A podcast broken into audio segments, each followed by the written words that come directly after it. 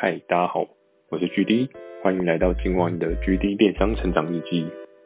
我将会透过我自己的个人电商成长故事，让你更了解电商这个领域。好，话不多说，我们正式开始。好，今天的第一集主要是要跟大家讲说，我当初是怎么样进到电商的这个领域。那我还记得在那个时候，我大学考完职考了之后，然后分发到了一间我想象不到的学校。然后我那时候选择的是观光相关的产业。那我那时候为什么会选这个科系呢？主要是因为那时候大家对大学的定义都是 University，任你玩四年，所以我就挑了一个名称感觉好像在玩的学系。但我进去的时候发现好像跟我想象有蛮大的落差。然后其实我觉得大部分的人在大学选科系的时候都还蛮迷茫的。主要是在那时候的制度也不太有办法让你提早知道自己未来到底要做什么，所以那时候进了那个科系，我自己是觉得反正就是混一张文凭就结束了。然后我那时候在大二的时候，我非常有印象，因为其实我读完了大一的学年，我发现其实我的科系好像跟我自己未来想要做的不太一样。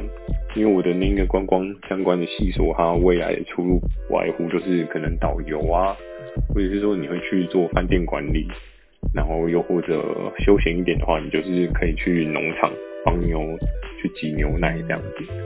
可是那时候这些科系所学的东西，不是我自己未来想要成为的样子。所以其实我在大一那时候就有点痛苦，然后那时候甚至一度有想过说是不是应该要去转系。那时候其实想说去学个语文学系也还不错，可能去个英或者英语。可是在那时候我其实还蛮颓废的，再加上我那时候可能对自己也没有那么有信心，我很担心的是转系之后可能很多的课业压力会更大，然后再加上也不确定自己能不能赶得上其他人的进度，所以我后来。在大二原本有打算要转学或转系，后来也都放弃了。然后在整个大学的四年里面，到大三之后，我开始上 PPT，找了很多特别的打工。但这些打工其实跟我在电商的经验稍稍有一些相关。但我觉得今天的主轴可能不在这边。如果大家有兴趣的话，可以写信让我知道，然后我后面会再开一个对应的专题，然后来讲我在大学时候的一些很特别的打工经验这样子。好，那在我大学的四年结束之后，大家都知道男生那时候其实都需要当兵。我那时候要当兵的时候是一个很尴尬的分水岭。但我们可能没有像父亲那辈这么可怕，可能一当兵要当两年。但是那时候就是跟我同样当兵的，我们会有三种状况：一种是一年，一种是三个月，一种是免役。那我相信多数有可能将要当兵的人都会希望自己不要当兵，因为很多人都说当兵出来会变笨。当然这个东西是因人而异啦，每个人的状况都不太一样。然后我就是在。三个选项里面，就是其实多数人也都是当一年嘛，那我也是其中的一个。然后后来我就去同一班的新训报到，最后到了海巡署，然后当完兵退伍这样子。那接下来要讲的是我退伍之后，我怎么接触到了电商这个领域。其实那时候退伍之后的我非常不清楚自己接下来要做什么，所以退伍之后我每天都在一零四人力银行。的那个网站去刷，看有没有我想要的工作。但其实我也不知道我自己要干嘛，就是有很多琳琅满目的工作啊，业务工作啊，行政工作啊，各式各样的。只是那时候，因为我自己在大学的时候，我有几次在那个外拍，会习惯在外拍买一些衣服、裤子、鞋子。然后我就觉得，哎，其实电子商务这块还蛮有趣的。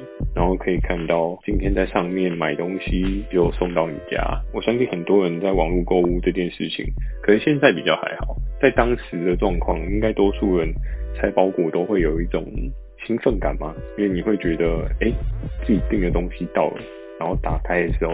是一个新的状况，那种感觉还蛮好的。只不过我在大学的时候，因为我自己的身高其实不矮哦，不对，应该是说我自己的身高有点太高了。我身高有一百八十八，所以导致说我那时候在网络上面买衣服的经验，多半要么不是下摆太短，衣服就整个很短很小件，再不然就是裤子，人家 model 上面身上看的都是全长的，然后我自己穿起来却像七分裤，常常都被我面他说，你怎么买裤子都买这种看起来不是很正式的裤子？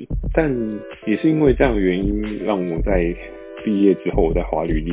我那时候就在思考，哎，或许电子商务是一个我可以去尝试的领域。我记得我那时候滑了很多间，可是因为电商那时候也才刚刚开始，有更多平台的触角。像在那之前都是露天、雅虎跟 PC Home。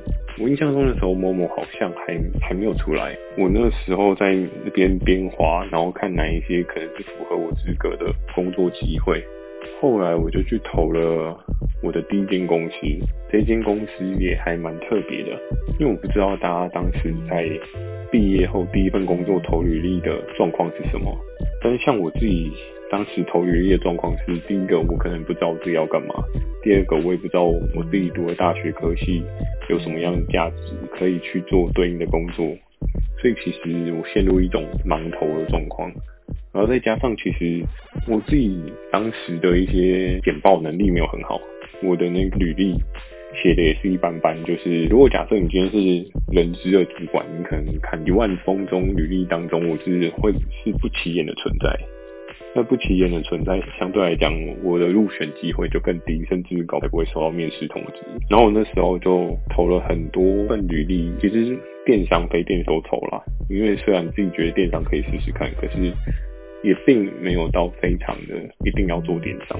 当时我等了至少一两个礼拜，然后就是我第一间公司，在我第二个礼拜的时候的某一天，我就收到了通知的履历，然后跟我说：“哎，下个礼拜的什么时间点？我印象中好像是早上的八点九点吧，要到现场面试这样子。”然后那时候其实还蛮开心的。怎么说？因为其实第一个你不知道自己的价值定位是什么，然后你也不知道你自己能够做什么，然后突然有人愿意就是让你有机会，就会觉得很开心。所以其实，在那时候我也很认真的跟我自己的外婆有聊好一阵子，说希望这个工作我可以顺利的竞争上。对，因为感觉电商是一个未来趋势，但是自己几乎没有什么电商的技能，这样，所以应该要去学一下。然后就。时间到了，下个礼拜我面试的时间就是早上八九点的时候，因为我们当时住在基隆，然后我需要搭国光客运从基隆搭到台北火车站。接下来面试故事在那个当下，我是还蛮傻眼的。谢谢大家收听今天 GD 电商的成长日记，我是 GD。那我们今天的 GD 电商成长日记就讲到这边，祝大家有个美梦。大家晚安。